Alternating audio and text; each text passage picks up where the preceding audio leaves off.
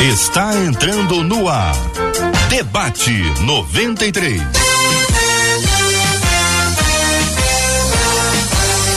Realização 93 FM. Um oferecimento Pleno News. Notícias de verdade. Apresentação J.R. Vargas. Alô, meu irmão. Alô, minha irmã. Aqui fala J.R. Vargas. Estamos de volta, minha gente. Começando aqui mais uma super edição do nosso Debate 93 de hoje. Que a bênção do Senhor repouse sobre a sua vida, sua casa, sua família, sobre todos os seus, em nome de Jesus. Bom dia para os nossos queridos debatedores. Pastor Nicásio Júnior está conosco no debate 93 de hoje. Bom dia, pastor. Bom dia, JR. Bom dia, queridos debatedores. Bom dia, ouvintes da Rádio 93. É um privilégio estar aqui com esse tema tão importante para as nossas vidas. Será bênção hoje. Pastora Deusirene Moreira conosco no debate 93. Bom dia, pastora. Bom dia, JR. Bom dia a toda a equipe da produção, os nossos ouvintes, os amigos aqui debatedores. Que tenhamos um debate abençoador. Maravilha. Conosco o pastor Roberto Medeiros. Bom dia, pastor. Bom dia a todos, eu quero dar a paz de Cristo a todos que estão no, aí nos ouvindo. É uma honra, um prazer mais uma vez estar aqui. Que Deus abençoe a, a sua vida e com certeza nós seremos muito edificados para a glória de Deus. Pastor Israel Trota conosco no debate 93 de hoje. Bom dia, pastor. Bom dia, JR. Bom dia a todos os debatedores e a todos os ouvintes que estão acompanhando o debate. Muito bem, não estou ouvindo aqui o pastor Israel. Daqui a pouco a nossa produção vai dar uma resposta para esse assunto também. Bom dia para você que nos acompanha. Bom dia, Marcela Bastos. Bom dia, J.R. Vargas. Bom dia aos nossos queridos debatedores. É bom demais a gente conversar a semana ao lado de vocês. É maravilhoso a gente começar a semana ao lado dos nossos queridos ouvintes. Júlia Frade no Facebook já está com a expectativa lá em cima, dizendo, inclusive, que está ansiosa para o debate 93 começar. Lá no nosso canal no YouTube, Edinalva já anunciou. Vai começar o melhor programa do rádio e no nosso WhatsApp, a Fabiana de Nova Iguaçu disse: tô ligadinha na espera do debate 93, com a certeza de que Deus vai falar grandemente conosco hoje. 93,3 estamos no rádio, minha gente, no aplicativo app da 93 FM, site rádio93.com.br. Você já acompanha o 93 FM agora também no YouTube 93 FM Gospel, no Facebook Rádio 93.3 FM. Sua participação sempre muito especial aqui na programação. Gente, nós vamos para o nosso tema 01 do programa de hoje. A Bíblia fala que Jesus foi levado ao deserto pelo Espírito de Deus para ser tentado pelo diabo. Todos nós temos que ser tentados pelo menos uma vez na vida. É uma vez só, gente. É uma vez e acabou. Porque Deus permite que o diabo nos tente. Um bom pai não deveria proteger os seus filhos? Existe algum segredo para não ceder às tentações? Pastora Deus Irene, vou começar ouvindo a querida irmã sobre esse assunto. Vamos, vamos chegar ao deserto onde nós estamos lá com Jesus, né? Que a, a história bíblica nos conta que o Espírito do Senhor levou Jesus para ser tentado no deserto pelo diabo. É isso. Sim depois do batismo, né? Ali ele ficou 40 dias e 40 noites e sofreu algumas tentações. E eu acho que isso já responde em parte o, as perguntas da nossa querida ouvinte, é, como Jesus foi tentado, todos nós também seremos, né? Nosso irmão mais velho, nosso mestre. E então seremos tentados também, certamente. É possível afirmar que Jesus foi tentado somente essa vez, pastora? Pode não. tomar o café, pode tomar o café. Não se, o café não se interrompe. É, Jesus foi tentado é, desde, desde o início né, do seu ministério a deixar o, o plano, a abrir mão do plano de redenção é, em alguns momentos, né, o, o, inimigo tentou, até o último momento, ali na cruz, o inimigo tentou desviá-lo do propósito maior, que era uhum. fazer a nossa é, salvação, né, completar na cruz a redenção. Pastor Nicásio, o modelo que ela está, da tentação, do jeito que ela está é, nos evangelhos e, e que vai nos contando como aquilo aconteceu, ele foi um marco do começo do ministério de Jesus Por que que se, o que que significa aquele tempo ali e o como nós podemos aplicar aquele tempo que não é igual ao nosso, mas aplicar a nossa vida? Jesus tinha uma missão. É, e a cruz e pagar pelos nossos pecados, pelos nossos erros. Nós temos uma missão como discípulos. É claro que as tentações e as provações de cada pessoa são diferentes dentro de cada período histórico, dentro de cada é, realidade de cada pessoa. Nós precisamos nos conhecer e perceber em qual área o diabo vai se utilizar para nos tirar da visão e da, do nosso caminho como discípulos de Jesus. E o que o diabo quer é nos tirar desse lugar. Estamos caminhando na contramão do mundo, estamos caminhando numa outra proposta é, de, de, de vida que o reino de Deus nos propõe.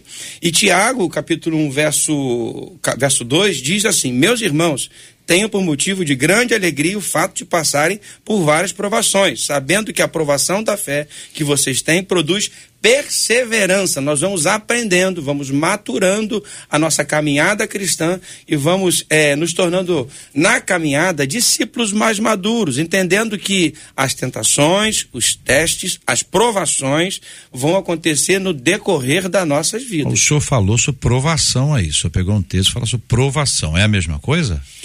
A, a raiz da palavra grega é a mesma coisa, né? Tentação, provação, teste é a mesma coisa. É porque então, mais temos... adiante aí no mesmo livro de Tiago, Sim. um pouco mais adiante, ele vai falar sobre tentação, especificamente nesse texto aí, capítulo 1 é o 13, versículo 13. Versículo 13 ele está falando sobre esse assunto, né?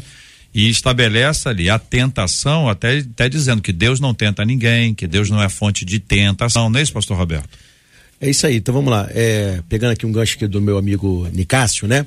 Então nós vamos perceber que existe uma diferença, né? Lógico, a mesma raiz do grego para as duas palavras, mas a aplicação, né? Quando você for fazer a exegese desse texto, você, você vai perceber que a primeira parte é porque todos nós podemos ser tentados, né? Mas a tentação, a Bíblia diz que ela é carnal, ela é diabólica e ela não é divina, porque Deus não tenta ninguém, né? Então, qual é a função da tentação? O desejo do tentador é te derrubar, te aniquilar, né? Te reprovar. E a aprovação? A aprovação é como se fosse um teste, né? Todo mundo aqui passa em, em, em algum teste. Quando você faz uma prova, alguma avaliação, é, aquele professor, nada mais, ele quer testar sua habilidade, sua capacidade. Alguns, então, né? é, Hoje tem, tem avaliação, já estou avisando, tá, gente? então, é para testar aquilo que, que você absorveu, não para te derrubar. Por isso que Deus não pode tentar ninguém, porque a tentação é de origem maligna. Por isso que lá em Mateus 4, Cristo vai ser tentado pelo nosso maior adversário, mostrando que o nosso maior adversário ele quer o quê? Parar com os nossos é, objetivos, nos neutralizar, né? nos paralisar diante a obra. E Cristo vai, vai nos dar o maior modelo né? de cristianismo, né? É se submeter à palavra. Se você se submete à palavra, você vence o seu maior adversário, que é o tentador espiritual, né? O ser humano, ele passa por diversas provações. Então, quando o texto aqui fala assim, a, a nossa ouvinte está perguntando, é, todo mundo vai ser tentado pelo menos uma vez na vida?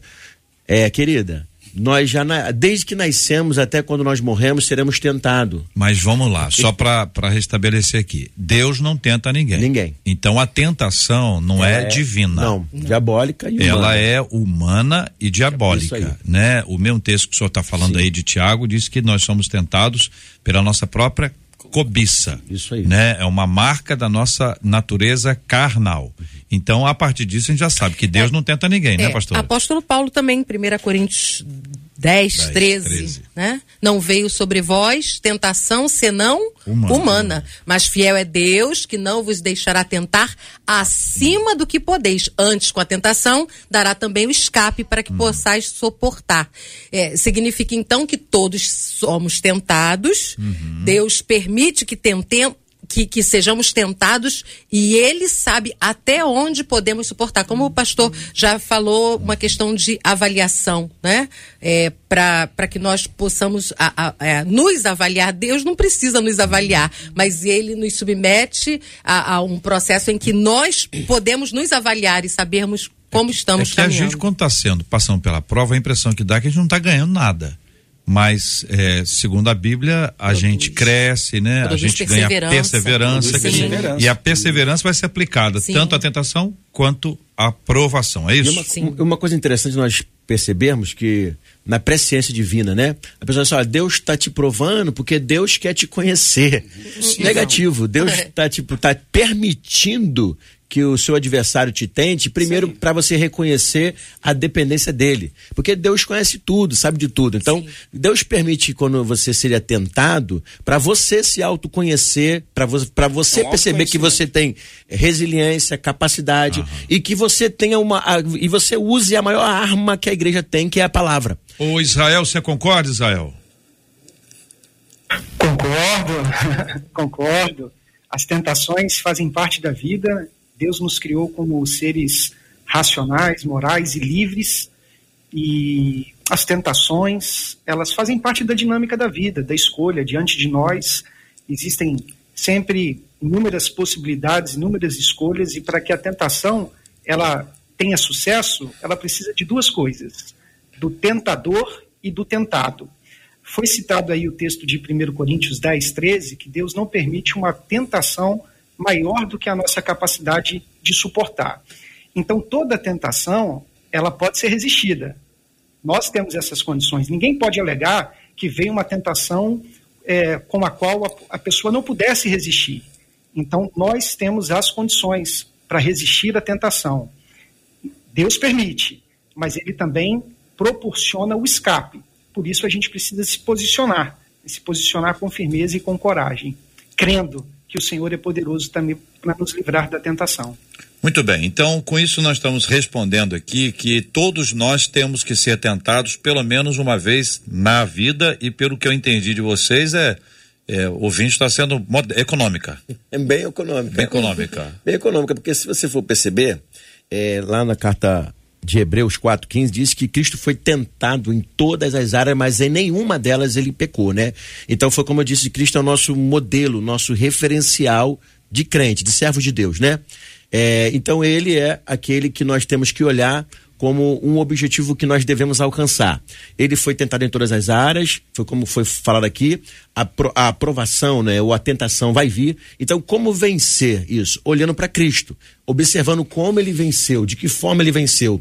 Então, ele foi tentado em todas as áreas, foi como colocado aqui desde o começo, né, desde criança até na morte, lá na cruz do, do, é, do Calvário, nós também seremos tentados. E eu costumo dizer que o, que o nosso inimigo, ele não é burro é, a Bíblia diz que ele é astuto. Então ele não vai te tentar onde você tem fortalezas. Se você não tem uma, uma propensão para queda em dinheiro, para queda em fama, em sucesso, ou queda em, né, em mulher, em homem, então ele vai tentar onde é as suas fraquezas, né? Então, às vezes, tem pessoas que ela sabe que ela tem uma propensão maior em cair em certa área.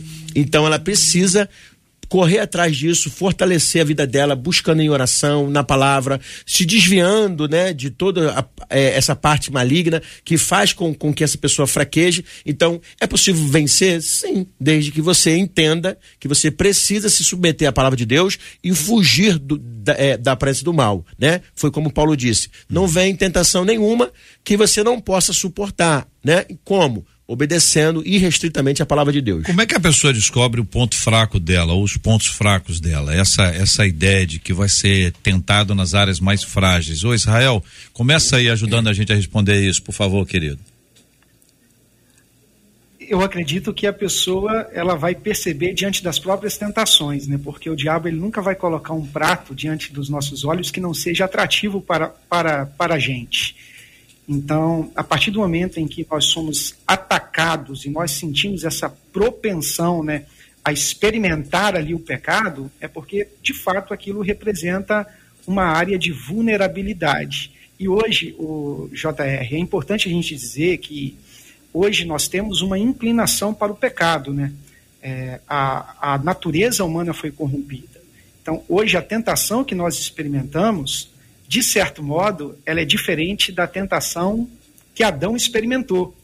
Porque quando Adão ele experimentou a tentação, ele ainda não tinha provado do pecado.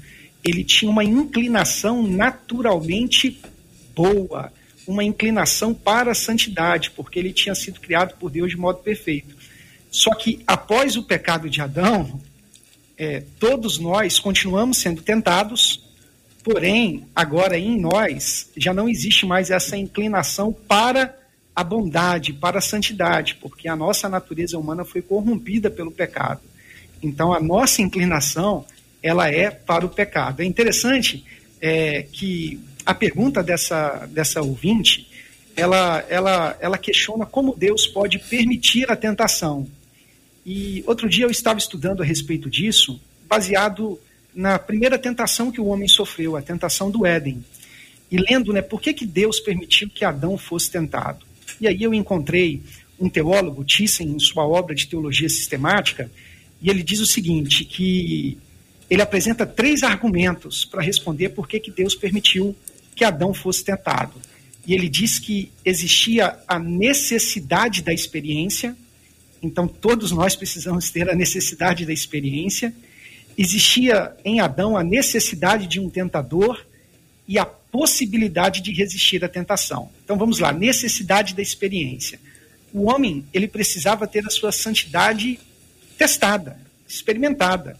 Ele foi criado naturalmente bom, mas ele precisava permanecer nesse estágio de retidão original.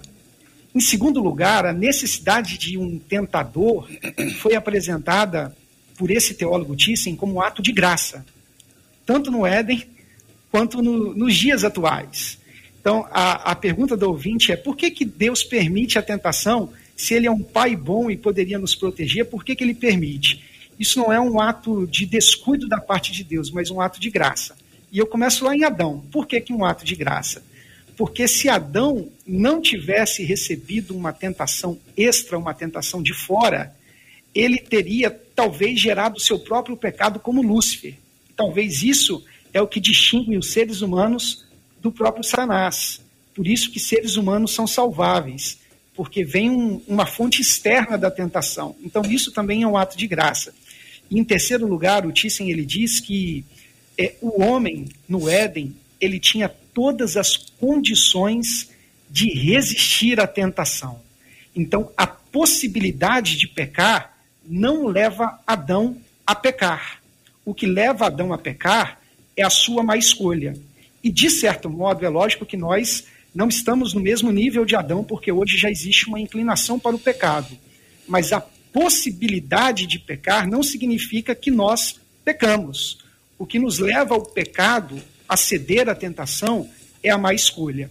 Então eu percebo que Deus, na sua infinita graça, ele permite que sejamos tentados, porque ele está moldando o nosso caráter. João Buni ele dizia que a tentação fazia com que ele olhasse para o alto, com que ele clamasse a Deus e reconhecesse o quão dependente ele era de Deus. Martinho Lutero ele chegou a dizer que as tentações foram as suas grandes mestras da teologia, porque ele aprendeu bastante através das experiências da vida, sendo testado, sendo tentado.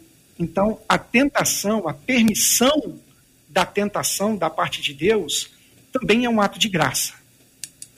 Por que que o diabo é, nos tenta? Qual é o plano de Deus em relação a isso? A pergunta do ouvinte é por que Deus permite que o diabo nos tente? Vamos lá. Opa, então deixa eu. Deus permite, foi como o próprio pastor Israel colocou, é, porque na verdade foi como nós, eu falei bem, bem anterior, né? Deus não precisa provar nada para si, porque Deus é presciente. Primeiro, eu acredito como aquela passagem do próprio livro de Jó, é, que o Jó vai ser tentado, porque Deus vai permitir isso, para provar, para mostrar para todos ali que mesmo nós, nós sendo filho de Deus, Deus permite que as tentações venham primeiro, para que nós venhamos conhecê-lo de fato para que nós venhamos nos submeter à sua vontade. Segundo, para que nós venhamos cair em si, né? Que eu, que eu, que eu acredito que é a melhor queda que o ser humano tem, quando ele cai em si e vê que ele não tem condição nenhuma humana para vencer o tentador, porque nós necessitamos de armas externas também, né? Por isso que Paulo diz que as nossas armas não são carnais, porque as nossas armas são espirituais. Então Deus permite para quê? Para que nós venhamos nos autoconhecer, Segundo, para até que o mundo espiritual, não divino, mas o mundo espiritual maligno, até o mundo espiritual divino, possa nos olhar e ver que nós amamos a, a, a Cristo, nós amamos a Deus, não pelo prêmio somente, né? Mas porque de fato nós o reconhecemos como Senhor sobre a nossa história. Terceiro, para que nós possamos entender que é, se nós resistirmos ao diabo, né? Nos humilharmos em Deus, em Cristo, nós venceremos o, é, o tentador, nós venceremos o maligno. Então, primeiro, que nós precisamos ser testados para nós nos autoconhecermos, para nós demonstrarmos para o mundo espiritual é, que nós amamos a Deus, independente do prêmio, e para que nós possamos entender que se nós nos humilharmos e submetermos a Deus, nós venceremos o tentador ou qualquer tipo de tentação se submetemos a ele. Pastora, pastor Nicásio. A, a, gente, a gente vive num tempo, assim, eu estou ouvindo os debatedores e achando assim maravilhoso estar aqui, tá? E a gente vive num tempo em que o ser humano está no centro, né? Ele está cada vez mais sendo colocado no lugar de Deus. E você pode, você consegue, você vai, é, você vai realizar, você pode tudo. É um, é um, um homem no centro mesmo. E nós percebemos então que o homem precisa é, cair desse lugar. O pastor Roberto falou muito bem. Cair desse lugar de, de, de prepotência, de, de achar que tem todo o poder, que controla todas as coisas e estar mais na dependência de Deus, na dependência do poder do Espírito Santo de Deus. Nós vivemos um tempo onde a metodologia está sendo aplicada para um crescimento da igreja, por exemplo. É, pessoas confiando na capacidade sua de oratória. Estamos tirando o Espírito Santo do centro da vida, da nossa vida, e colocando as capacidades humanas para resolver e trazer solução para os nossos desafios. Eu acho que o pecado, penso que o pecado, o, a tentação, ela nos coloca nesse lugar limite nós somos seres humanos e precisamos entender a nossa condição humana. Então, estar nesse lugar, é, reconhecido pecador e totalmente dependente da graça de Deus, é importantíssimo para a vida cristã, porque quando nós entendemos isso, nós vamos cair de joelhos e pedir, Senhor, tenha misericórdia de nós. O texto de Tiago diz para nós, nós somos, somos tentados pelo nosso, nosso próprio desejo. O diabo conhece as nossas fraquezas. O pastor Roberto disse aqui uma coisa muito interessante, que é para nós nos conhecermos. Nós não nos conhecemos, irmãos. Não se engane você achar que você, se conhece perfeitamente. Quem nos conhece é Deus. Deus nos conhece. Então ele nos testa para gerar em nós maturidade, para nessa maturidade reconhecermos a nossa dependência do Pai. Acho que essa experiência é uma experiência extremamente pedagógica, né? É, nós é, nos conhecemos, como já foi falado aqui, é, começamos então a entrar naquele campo assim de um autoconhecimento, né? Ali onde está a minha vulnerabilidade é onde há aquela minha aquela minha inclinação para o mal, aquele meu desejo de pecar. Então eu eu entendo, eu conheço e aí eu preciso buscar os recursos de evitar estar nesse caminho eu, eu vou conhecer também o inimigo, eu vou conhecer o diabo, é, todas as estratégias que ele pega pesado e ele vai jogar para nos desviar do caminho de Deus e vamos conhecer Deus. Deus na sua graça, porque ainda que caiamos em tentação, ele vem no nosso socorro. Então ainda existe essa possibilidade. Oh, mas e eu sou tentado? E se eu cair na tentação? Nós podemos nos arrepender e nós temos um Deus que é graça, que é amor, que é misericórdia e que vai nos resgatar. Então, eu, é uma experiência em que eu me conheço, eu conheço o inimigo, eu conheço, sobretudo, a Deus. É interessante a gente lembrar que na própria oração, né, modelo, a oração diz: não nos deixes cair em tentação, mas livra-nos do mal. Então, todo tempo nós estamos na iminência de cair. O homem, como já foi falado aqui, né, gerado em pecado, é, nós, na verdade, temos uma inclinação para o mal. E o inimigo vai conhecer isso? O JR perguntou: como que o inimigo sabe? O inimigo não tem o atributo de Deus, da onisciência, mas o inimigo percebe a nossa inclinação para o mal. É, o inimigo percebe, por exemplo, né, onde que os nossos, para onde os nossos olhos olham e brilham. Foi assim no Éden, né? Ela viu que a árvore era boa e agradável e dessa forma, então, o inimigo per percebendo isso, ele começa então a jogar seus estímulos. Deixa eu perguntar para a senhora e para os senhores que aqui estão hoje. É, o diabo ele não tem o poder de ler a nossa mente. É rádio, tá, gente? Tem que Sim. responder, tem que falar. Sim, não, não, não, não, tem. Estão me olhando assim, respondendo com a cabeça. Só para quem está gravando pela, pela internet tá bom, mas tem que dar uma respondida aí. Então, o diabo não, não tem conhece. o poder de ler a nossa mente. Ele não tem o poder de saber ah, aquilo que passa na nossa mente. Não tem. Zero. Zero. É isso? Zero. Maravilha. Ele pode induzir. Sim. Ele pode manipular, ele pode criar um ambiente ou criar uma circunstância em que a gente passe a olhar por causa da tentação. A tentação é isso, né? Faz com que você seja de alguma forma manipulado, é isso? É isso aí. Muito bem. Então isso é da natureza humana. Então nós já nascemos, nós todos aqui, com essa inclinação ao pecado em razão do pecado original. Então nós estamos falando de uma contaminação que aconteceu e que contaminou a humanidade toda. Ou seja, nós já nascemos em pecado. Já nascemos com essa marca em nós. Então nós vamos lutar contra as tentações o tempo inteiro. Porque nós temos a natureza adâmica, né? A natureza humana. Muito bem. Quando o ouvinte diz assim, um bom pai não deveria proteger os seus filhos, é, parece, assim como a anterior, porque Deus permite que o diabo nos tente, terceirizar essa responsabilidade. Como dizer assim, ó, eu não tenho culpa disso não. Eu, zero culpa. Eu não tenho nenhuma culpa. Se houver alguma queda aqui, ah, eu, eu sou vítima, sou vítima do sistema. Então, vamos tentar ilustrar isso aqui de alguma forma que o nosso ouvinte possa assimilar. Quer dizer, um bom pai não deveria proteger os seus filhos. Deus é mau pai? Não. Então vamos lá. Qual é a visão que nós temos de pai no mundo de hoje, né, pastor? É a visão que nós temos que aquele pai super protetor, aquele pai que a todo tempo quer te proteger de tudo que é externo. Só que Deus não é esse pai. Deus é um pai que ele também mostra que nós temos responsabilidades. Não é verdade, então? Porque a tentação vem, você pode cair ou não na, na tentação. A Bíblia diz, Cristo dizendo, não vos peço que vos tire do mundo, mas que vos livre do mal. Então, é, nós precisamos entender que a gente quer terceirizar a culpa. Isso é verdade. Sempre. A culpa não é minha, né? Foi fulano, foi ciclano, mas Não é nós não minha, foi assim. assumimos a nossa responsabilidade. É Síndrome de, de Adão.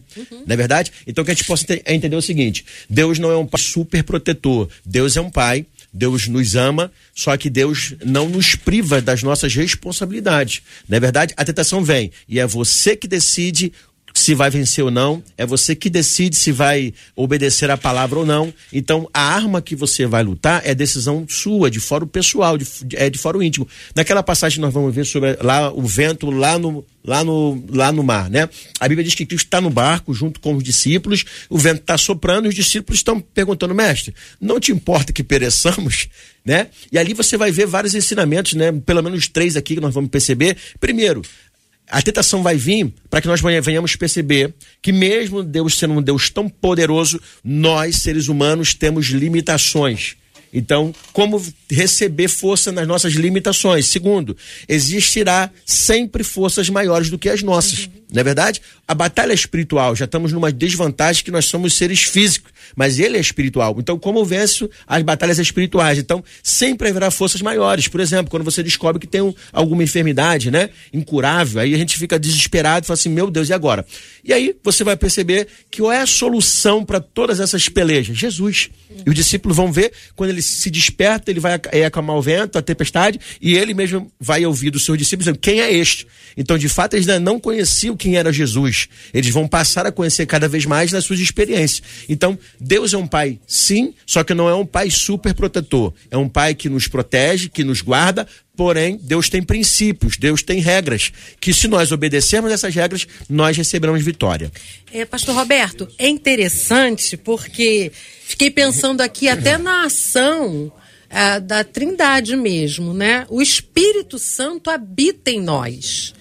Então, é, pensando nessa ideia do Pai que ensina, o pai que instrui, o pai que diz o caminho em que devemos andar e que diz assim: agora existe Espírito Santo dentro de você e o Espírito Santo vai lhe guiar por todo o caminho, por toda a verdade. É o Espírito Santo que está dentro de nós, é óbvio, daqueles que já aceitaram a Jesus como seu Salvador.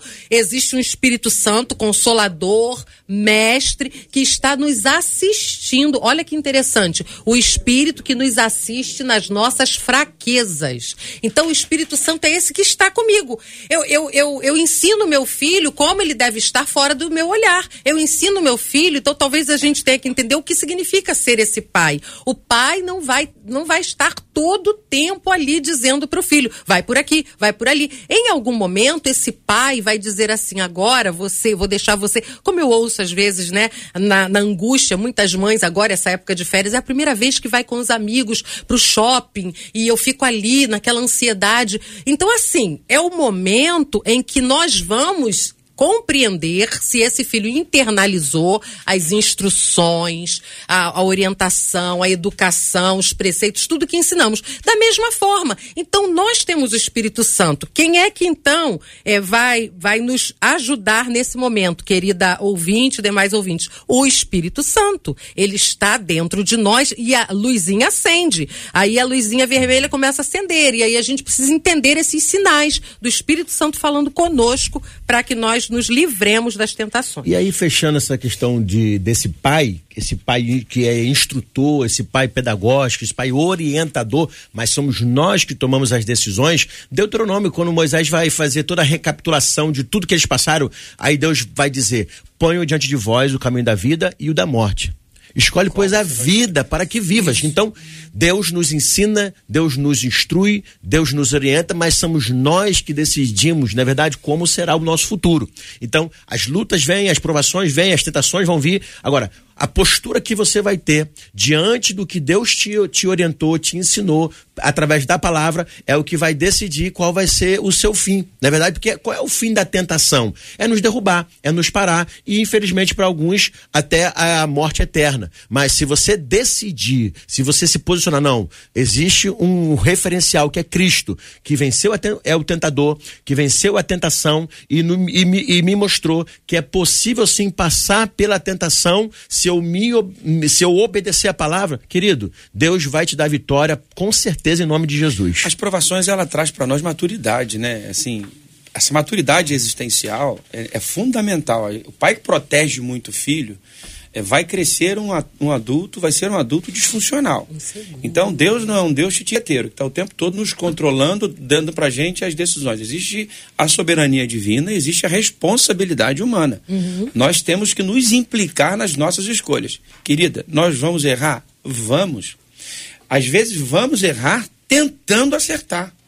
O que precisamos é, na caminhada cristã, é ser transformado de glória em glória, como o apóstolo Paulo diz, é como um subir de escada. Cada dia você vai criando maturidade, se aperfeiçoando, e isso não para.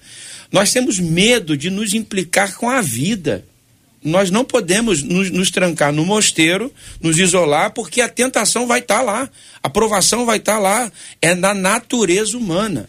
O que precisamos na nossa caminhada cristã é ter esse relacionamento com Deus. Conta-se a história do pastor Billy Graham, que um, um, jornalista queria fazer uma entrevista com o pastor Billy Graham e ele chegou na hora da oração que o pastor Billy Graham, na hora da oração do pastor Billy Graham.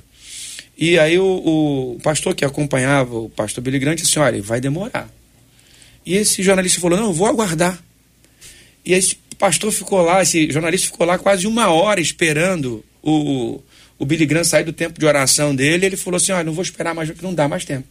E aí, só, posso só ver como é que é esse tempo de oração dele? Rapaz, relutou um pouco o pastor que acompanhava o pastor Billy Graham, tudo bem, abriu a porta, a janelinha, o pastor Billy Graham estava de, de rosto no chão, deitado de rosto no chão, em oração há mais de uma hora.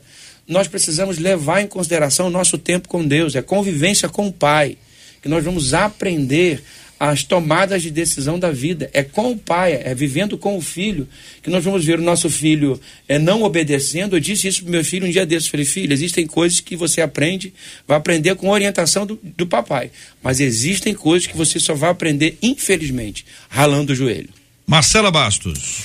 Um dos nossos ouvintes aqui que está nos acompanhando, ele mandou pelo WhatsApp dizendo: Eu sei que quanto à tentação, a gente precisa resistir e aí a gente supera a tentação. Mas eu preciso dizer a vocês, diz ele, que eu não tenho conseguido resistir a essa tentação. E acho, inclusive, que tão pouco vou herdar o reino dos céus por causa disso. Diz esse ouvinte que está nos acompanhando exatamente agora. Pastor Israel, uma palavra para esse ouvinte, querido. Olha, uma boa palavra nesse momento é que há esperança para a sua vida, sim, porque você já sente no seu coração o quão perdido você está, o quão perdido você se encontra nesse momento. E essa tomada de consciência, é o primeiro passo para que a restauração ela seja é, realizada na sua vida. Infelizmente, há pessoas que estão com a sua mente cauterizada pelo pecado e já não reconhecem mais a gravidade da situação que se encontram no ponto de vista espiritual, porque o pecado já, já se tornou algo normal, já foi normatizado, já faz parte da vida daquela pessoa e não incomoda mais. Então, se de certo modo você sente esse incômodo espiritual, é porque ainda há esperança para a sua vida. E é esse incômodo que vai gerar em você o reconhecimento de, do quão fraco você é. E você já percebe isso, né? Então, isso é o primeiro passo para que, de fato, a gente possa é, começar a se aproximar de Deus. Nada nos conduz tanto à verdadeira humildade como a tentação, porque ela nos mostra o quão fracos nós somos. E a partir do momento que nós reconhecemos isso, nós percebemos o quanto nós dependemos de Deus. E eu quero dizer para você que há um Deus que te ama, Amém. há um Deus que está pronto para te restaurar, Amém. pronto para te libertar. A Bíblia fala que é possível que às vezes o justo caia em tentação, mas o Senhor não deixará prostrado, mas o erguerá, o levantará. Então, que bom que você reconhece o seu estado atual e que bom que o Espírito Santo, a sua consciência, tem despertado para reconhecer isso. Há, há, há, restauração de Deus para a sua vida. Amém. Nós estaremos Amém. orando por você e cremos nesse Deus que pode te ajudar a suportar e a vencer a tentação, a perdão de Deus, a misericórdia de Deus, a graça de Deus para sua vida. Amém. Duas perguntas, uma delas a da Bernadette, dizendo assim: a razão de Jesus ter sido tentado foi para que hoje, nas nossas tentações, nós conseguíssemos vencê-las? É a pergunta da Bernadette. Uhum. Direcionamento maravilhoso de Jesus, Jesus não vence pelo, pelo achismo, Jesus vence pela palavra. Meu irmão, atente para isso. Não é aquilo que você acha, não é aquilo que você sente, é aquilo que a palavra de Deus está lhe ensinando. Então, é, invista, não gaste, não, invista tempo na sua vida no estudo da palavra de Deus, se aprofunde no conhecimento de Deus a partir da palavra de Deus, não a partir do, dos achismos humanos. Nós vivemos um tempo é, onde as pessoas estão se guiando pelos, pelo que sentem pelo que estão sentindo. O coração do homem, o nosso coração é enganoso. Então Jesus nos dá uma instrução maravilhosa. Primeiro, que ele vence pela palavra. Segundo, que é, desejos simples, como a fome. Né? É, coisas simples. Ele tinha fome e poderia transformar aquela pedra em pão, não é isso? E ele, ele vence pela palavra. Às vezes, um, um desejo simples, natural do humano, pode ser distorcido pelo diabo e levar você num estado deplorável humano. Então, cuide da sua vida a partir do conhecimento da boa palavra de Deus. A próxima pergunta, pastora Deusirene, eu vou pedir a licença ao JR para fazer. A senhora não é totalmente dentro do tema, mas essa ouvinte que está nos acompanhando pelo WhatsApp, ela pegou uma afirmação da senhora e fez uma pergunta em cima disso. Ela disse assim: como assim Jesus é o nosso irmão mais velho? Ele não faz parte da Trindade? Ele é Deus? Poderia me explicar isso? Pede essa ouvinte. Uhum, sim.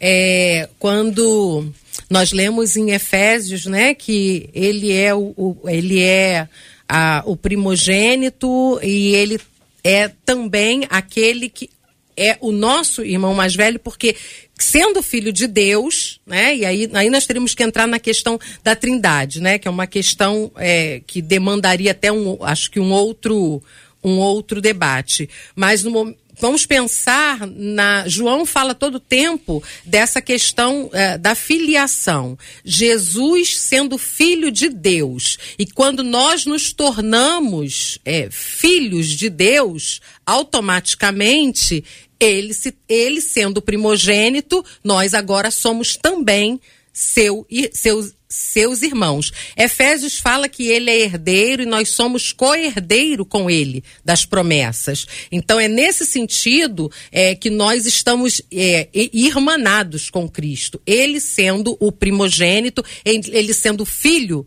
de Deus, mais velho, e quando nós aceitamos a Jesus como nosso Salvador, nos tornamos filhos de Deus, portanto somos irmãos também. Quer acrescentar? Mateus 28 aqui, é, versículo, estava olhando aqui, versículo 10. Jesus vai dizer. Então Jesus disse às pessoas: Não tenham medo, vão dizer aos meus irmãos, aos discípulos, que se dirijam a Galiléia e lá eles me verão. Acho que a palavra da pastora Deusirene está nessa direção. Nós fomos comprados pelo sangue de Jesus Cristo e agora somos filhos de Deus. Nascemos não da carne, não do sangue, mas da vontade de Deus. Somos agora aliançados com, com Deus e com Cristo através do seu sangue derramado na cruz do Calvário. A gente pode dizer que primogênito é o filho mais velho? É o primeiro filho? Primeiro, primeiro filho. Sim. É o filho mais velho. Sim. Não é isso? Então, o primogênito é o filho mais velho. Perfeito. E aquele que faz a vontade de Deus é chamado de filho. filho. E deixa de ser criatura. criatura. Mas o primogênito é Jesus. É Jesus. Então todo mundo que nasce espiritualmente depois de, de Jesus, aí então é, é, é, ele é o mais velho Sim. e nós somos todos filhos de Deus. Essa é a ideia. Uhum. Muito bem. Eu gosto de ver a pessoa que está pela internet assim desesperada. Olha lá, porque o microfone não está aberto aqui. Eu fico olhando Israel. Eu falo assim, ele está com a carinha de estar tá querendo falar, não está? Não, olha lá. Ô, oh, querido Israel, compartilhe, por favor, meu irmãozão. Vamos lá. É, essa questão é sempre uma questão é, muito sensível na teologia, né? É, a gente pode, de modo simples, aí definir a Trindade é, como Deus. Ele é uma unidade existente em três pessoas distintas, mas não separadas. Então, o Pai não é o Filho, o Filho não é o Espírito Santo, o Espírito Santo não é o Pai, mas o Pai é Deus, o Filho é Deus, o Espírito Santo é Deus. Na Bíblia, Deus ele se revela de vários nomes e de várias formas como El Shaddai, Todo-Poderoso, como Senhor dos Exércitos. Há muitos nomes e há muitas formas pelo qual Deus se revelou. Mas em Jesus, na encarnação do Filho, a gente tem uma revelação única, porque ele se revela como Pai. E essa revelação de Deus como Pai, ela se mostra através da relação com o Filho. Porque o Filho se revela como Filho. E o fato de a Bíblia apresentar Jesus como primogênito não significa que ele foi o primeiro filho criado, mas é uma relação de identidade de Jesus. Na teologia a gente chama isso da eterna geração do filho. Uhum. Faz parte é, do, da, da, identidade é, inerente de Cristo. Né? A relação que ele tem com Deus é uma relação de filho e o, o, uma relação de pai e filho. Então, é, a teologia chama isso de eterna geração do filho não significa que o filho ele foi criado primeiro, porque o filho ele é consubstancial ao pai. Mas quando ele se revela, quando ele se manifesta aqui entre nós, assume a forma humana, ele se revela como filho. E aí, obviamente, a partir do momento que nós cremos em Jesus, nós nos tornamos também filhos de Deus e somos enxertados nessa relação familiar, nessa relação filial, de modo que nós também somos filhos. Efésios, né? Claro. O cap... Eu tinha citado Efésios, JR. Efésios capítulo 1 fala das bênçãos espirituais em Cristo, e aí fala de Deus o Pai, nosso Senhor, é, Pai de nosso Senhor Jesus Cristo, que nos abençoou com todas as bênçãos é, espirituais. E no versículo, então, 5 nos diz: Em amor nos predestinou para sermos adotados como filhos, por meio de Jesus Cristo, conforme o bom propósito da sua vontade, para o louvor da sua glória. Muito bem. Existe algum segredo para não ceder às tentações? Que esse é o nosso assunto, né? Tentação. Existe algum segredo? Ou seja, como resistir às tentações? Se a gente pudesse dar algumas eh, orientações e que elas sejam práticas, que elas sejam objetivas. Vocês já disseram que cada um tem áreas mais frágeis, existem pontos mais fracos, existem temas que para nós são mais complicados. Numa mesma casa, duas pessoas têm problemas diferentes, elas não são iguais. Então não existe uma regra para todo mundo, existe uma coisa meio que individualizada, né? Se a tentação é individualizada, a resistência também é individualizada Sim. ou a resistência é geral? Ou seja, quando eu aprendo a resistir, eu aprendo a resistir a toda a tentação, ou algumas eu digo assim, essa aqui, essa aqui, ah, essa aqui não é não. Ah, deixa de bobeira, gente. Ah, e aí é nesse momento que eu me torno uma, um, uma pessoa que vai ser consumida ou vai ser né? vulnerável. É, vulnerável. Então, não existe como eu digo, né, uma forma de bolo, né? Faça isso, tá, tá, tá, tá, tá, e você jamais vai cair na tentação. Existe, quando nós estamos ensinando ou ministrando, existe um ensinamento geral, né? Você vai falar para todos. Então, se, eu diria que se fosse numa, numa, numa linguagem macro, né, para todos, como vencer a tentação? É olhar para o mesmo texto de Mateus capítulo 4, versículo 1 a 11, uhum. como Jesus venceu. Primeiro, é, se submetendo, quer dizer, se humilhando, né? Uhum. É, se de, deixando é, o cair em si, entendendo que por si mesmo não poderia vencer. Segundo ponto, é você entender que você deve vencer pela palavra de Deus. É a palavra que nos dá força, é a palavra que nos orienta, é a palavra que nos ajuda, é a palavra que é a espada. Então, através da palavra. Segundo, oração. Jesus tinha uma vida de constante oração, né, de busca, porque quanto mais você orar, mais Deus vai se revelar, mais Deus vai falar contigo, mais Deus vai te direcionar. Terceiro, jejum, né? Você buscar se separar das coisas do mundo, se separar de mais companhias, de mais orientações, porque o ser, o ser humano é um ser influenciável de forma positiva ou negativa, né? Então tem pessoas que são má influência, são pessoas que são má companhia, então se afaste de, é, dessas pessoas. Aí tem gente que, que, é, que vai dizer, pastor, mas na minha casa é. não dá para orar, não dá para fazer. Então você vai para a Bíblia e você vai perceber que Adão estava no paraíso e caiu, e Jesus estava no deserto e venceu. Então não é o geograficamente falando, um metro quadrado que vai te dar força não, é a sua intimidade em oração com Deus. Então, e, e você entender que você precisa de ajuda, né? Aí já vai as, as, questões particulares. Porque, pastor, eu já orei, já li a palavra, já vivi a palavra, mas não estou conseguindo. Ajuda é, espiritual. Pre, procure o seu pastor, o seu líder espiritual. Procure o seu líder, porque ele vai te, te a, é, auxiliar, te ajudar. Jesus precisou de ser auxiliado, né? Então, e mais uma ajuda é, é, é uma ajuda profissional, que às vezes pode ser algo orgânico, algo do âmbito emocional, que você precisa de ter uma orientação profissional, não só do seu líder, né, que vai te ajudar, vai orar, vai te orientar na, na palavra, mas tem coisas que é do âmbito emocional, que você precisa de ter alguém profissional para te auxiliar. Então, eu acredito que se você seguir isso aqui, Deus vai, vai lhe dar vitória, porém, não é uma, uma forma de bolo. Quando você procurar ajuda pessoal, gabinete pastoral, é, conversar em particular com alguém idôneo, que a palavra idoneidade na Bíblia é capacidade, alguém que tenha condição de te orientar. Se o seu carro quebrar, você leva para onde? Para o mecânico, né? Você não vai pro, pro hospital, pro médico. Sim. Se você passa mal, você não vai para uma oficina, você vai para um hospital. Então, é você entender que para cada situação precisa de um atendimento especializado. Se eu estou com um problema na área é, espiritual, pastor, queria falar é, com o senhor, né? Ou alguém na, é, na igreja idônea vai te dar um bom auxílio. Num tempo assim, de tanto individualismo e de tanta dificuldade de, de mostrar as suas fraquezas, né? É, nós vivemos essa. Acho, acho que isso, isso, já é uma aprovação. O pastor Roberto falou sobre amigos espirituais. Nós precisamos é, ter amigos espirituais. Esse irmão que, que colocou agora, a questão do, dele não conseguir vencer os seus pecados, já é um ponto.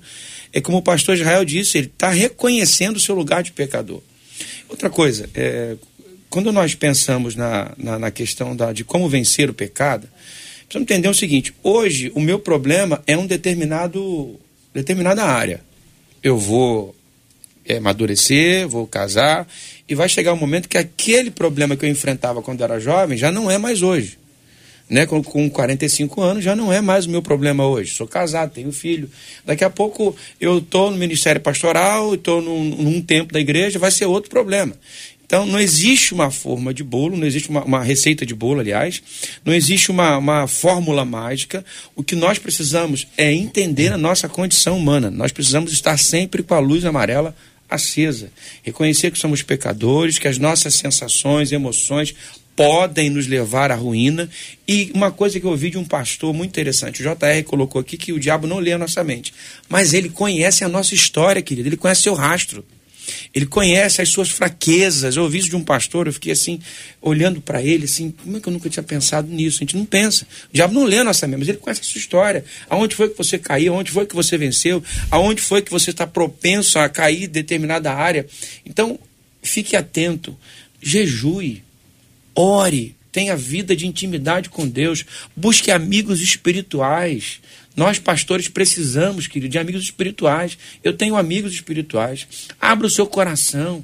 com, não com qualquer pessoa, mas com um amigo que você sabe que vai dobrar o seu joelho e vai orar por você, não vai te julgar pelo seu, pela tentação que está diante de você. Você está com medo de não resistir. Então isso é muito importante na sua caminhada cristã. Não existe uma receita, mas existe caminhos que nós precisamos trilhar como crente para a vida toda. Oração, leitura da palavra de Deus, jejum, intimidade com Deus e amigos espirituais.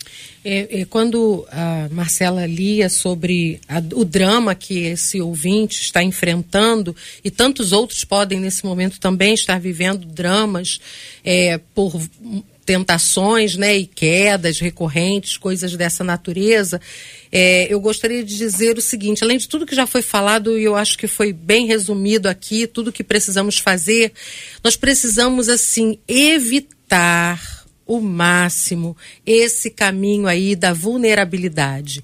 Se nós já sabemos onde está aquilo que vai significar uma queda para nossa vida. Eu tinha um pastor que era muito, ele era, ele falava umas coisas muito interessantes. Ele dizia, por exemplo, citando a questão quem tinha problemas com álcool, né? O bêbado, ele dizia, ele tem que atravessar, ele não pode passar em frente aquele bar, porque ao passar em frente ao bar, ele era engraçado, sabe, Jota? As garrafas começam a tremer. Então, assim, se nós já sabemos onde está a nossa vulnerabilidade, nós precisamos dar as costas para aquele caminho. O que ocorre muitas vezes e as pessoas caem, né, são reincidentes, é porque elas acreditam muitas vezes de que elas já podem. E é isso, né? É não confiar no poder de Deus. Nós não somos nada. Nós somos arrastados para o mal. A nossa natureza é pecaminosa. Isso já foi falado aqui. Então nós precisamos fechar todas as brechas. Então, dessa maneira, virando as costas, se a, o estímulo é, uh, vamos colocar, né, um, um computador, né, um, um, celular, é uma pornografia, uma situação dessas, é, eu preciso então evitar. Pastor Israel. É, é, é, essa fala da pastora Deus Irene é muito interessante porque tem um pensamento que diz que é melhor rejeitar a isca do que se debater na ardilha. Às vezes a gente quer experimentar, a gente quer se aproximar de certas tentações, achando que somos fortes para isso. Mas a partir do momento que fomos pegos pela isca do pecado, já não adianta mais debater, é, debater né? estaremos presos né, na armadilha do pecado. Por isso é muito perigoso. Então, eu, eu, eu diria que os passos para a gente conseguir é, realmente vencer as tentações é, esse texto de Mateus 4 realmente é um modelo, é um exemplo. Né? Jesus ele venceu com o conhecimento da palavra, não nos basta só o conhecimento, precisa existir também a aplicabilidade desse conhecimento na nossa vida. Né?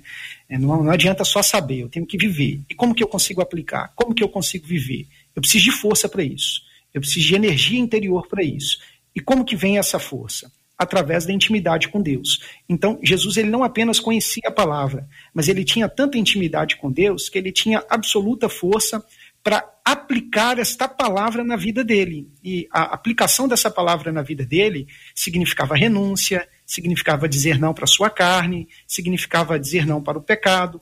Então, o exemplo de Jesus é, é, é fundamental se tem alguém que está nos ouvindo aí, primeiro passo, eu recomendaria estudo da palavra de Deus. Procure conhecer a palavra de Deus. Em segundo lugar, procure ter intimidade com Deus, porque a intimidade com Deus, através da oração, da vida devocional, vai te dar a força necessária para você aplicar essa palavra na sua vida e conseguir resistir o pecado.